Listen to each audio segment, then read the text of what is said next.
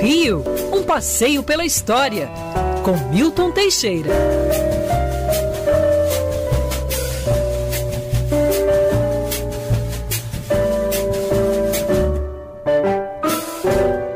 Onze horas e 12 minutos, professor Milton Teixeira, bom dia para você. Um assunto que os ouvintes têm pedido bastante, hoje vamos atender a história das colônias penais da Ilha Grande. E aí, professor? Bom dia, Cristiano. Bom dia, ouvintes.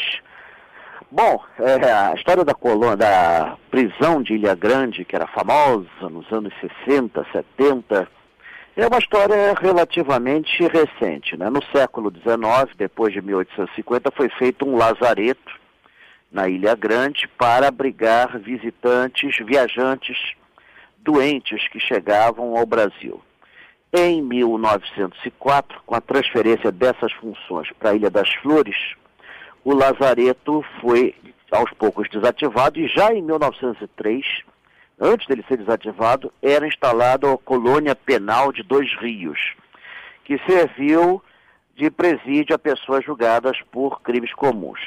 Em 1940, o lazareto foi reformado, ampliado, transformou-se num grande presídio, colônia penal Cândido Mendes, e depois ainda foi feito outro presídio que abrigou os presos da Segunda Guerra Mundial, espiões, prisioneiros alemães e etc.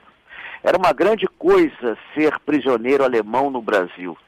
Cinco refeições por dia, tarefas pesadíssimas, praia, futebol, vôlei, basquete, Ai, ai, ainda recebi o salário que recebiam na Alemanha, em cruzeiros. É mole? Era muito bom ser prisioneiro alemão. Mas os presos políticos brasileiros e os presos comuns apanhavam pra caramba. É... Posteriormente, tudo voltou, a colônia passou a ser uma só. O prédio antigo foi demolido por Carlos Lacerda nos anos 60 e sendo que a colônia Dois Rios funcionou até 94. Ali estiveram figuras famosas como Graciliano Ramos, Orígenes Lessa, Flores da Cunha, Agildo Barata Ribeiro, líder comunista, pai do cômico Agildo Ribeiro, tudo mais.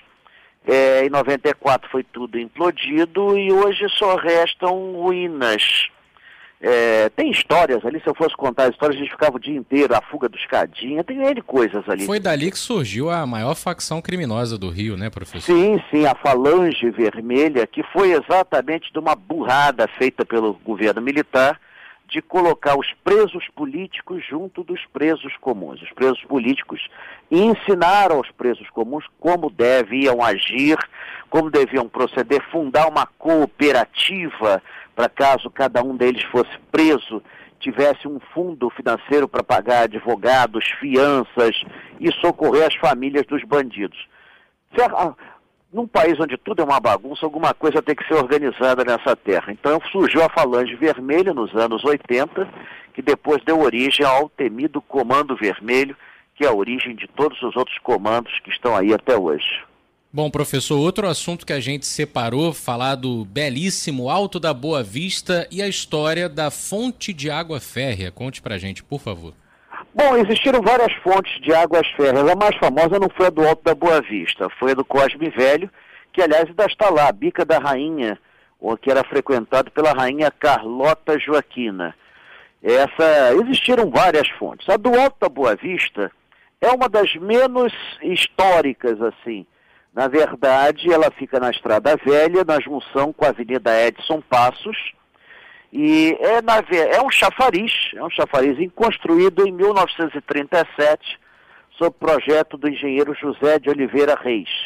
Possui águas ferruginosas, que eram ditas medicinais. Algumas propriedades ali à, volta é, eram chamadas de águas férreas, e algumas pessoas chamavam aquele local de como se fosse um bairro Águas Férreas como também você tinha isso no Cosme Velho.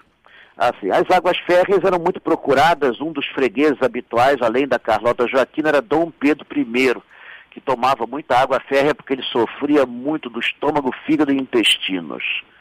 Então está lá a fonte, está numa pracinha, não tem assim grandes obras de arte, não. Essa do Alto da Boa Vista. A mais interessante é a do Cosme Velho, é, que, que é a antiga bica da rainha.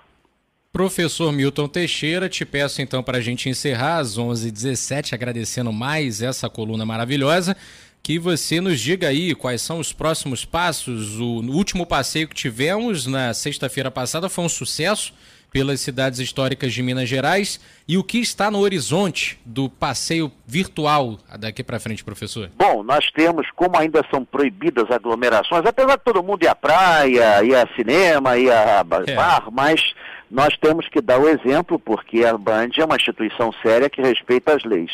Então não pode haver aglomerações. E meus passeios tinham 400 pessoas.